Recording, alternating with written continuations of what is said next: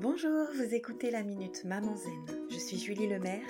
J'aide les mamans fatiguées et stressées à ralentir, à simplifier leur vie pour retrouver le plaisir et la légèreté au quotidien et mettre leur énergie sur ce qui compte vraiment. Chaque jeudi, je partage avec vous les découvertes et les outils qui ont changé ma vie de maman et qui, je l'espère, vous soutiendront dans votre quête de sérénité en famille. Assurez-vous de vous abonner au podcast pour être notifié des nouveaux épisodes chaque semaine et être bien sûr de n'en manquer aucun. Le lundi, je propose aux membres de la tribu Maman Zen sur WhatsApp de recevoir un mantra pour accompagner leur semaine. Cette semaine, certaines ont pioché le mantra suivant. Calme ou en pleine crise, j'aime mon enfant inconditionnellement. Beaucoup m'ont répondu bah, évidemment. Mais personnellement, je trouve que c'est pas si évident que ça de rester connecté à l'amour quand on est au cœur d'une crise. Alors cette semaine, j'aimerais vous proposer de réfléchir à ce que signifie vraiment aimer inconditionnellement pour vous.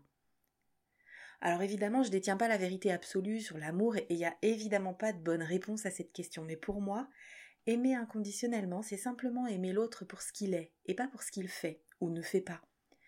Et ne pas l'oublier dans les moments où il, elle, est empêché d'offrir la meilleure version de lui elle-même. J'aime ma fille qu'elle soit en train de dessiner tranquillement sur le sol du salon, c'est son spot préféré, de faire des blagues et de rire aux éclats, ou de refuser de bosser parce que les maths ça sert à rien, ou de claquer la porte de sa chambre parce qu'elle me trouve vraiment trop nulle de vouloir limiter son temps d'écran. Dans toutes ces situations, c'est bien la même personne, et je l'aime depuis que mon regard a croisé le sien pour la toute première fois, probablement même un peu avant. L'amour inconditionnel, évidemment, ça n'empêche pas la colère. D'ailleurs, on ne devrait jamais chercher à éteindre la colère. C'est pas une preuve d'amour que de ne jamais être en colère et de tout accepter. Pour moi, la preuve d'amour, c'est de faire en sorte de vivre sa colère sans la décharger sur l'autre, sans lui faire peur, sans l'humilier, sans le blesser. C'est ce que j'enseigne d'ailleurs à travers mon programme. Et de toujours se souvenir que derrière les nuages, la crise, il y a toujours le soleil qui brille, l'amour, même s'il n'est pas visible pour un moment.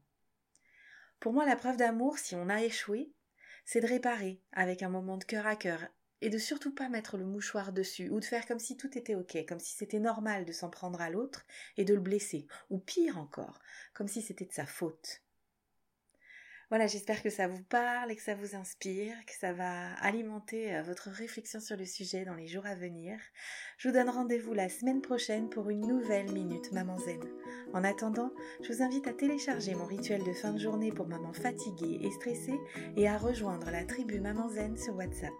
Vous trouverez tous les liens utiles dans les notes de cet épisode ou sur mon site www.mamanzen.com. Vous pouvez également y trouver toutes les infos sur mon programme C'est décidé, j'arrête de crier et de stresser. Si ce podcast vous a plu, la meilleure façon de le soutenir, c'est de laisser un avis 5 étoiles et de le partager sur les réseaux sociaux. Ça permettra à d'autres mamans de découvrir le podcast plus facilement. À très vite!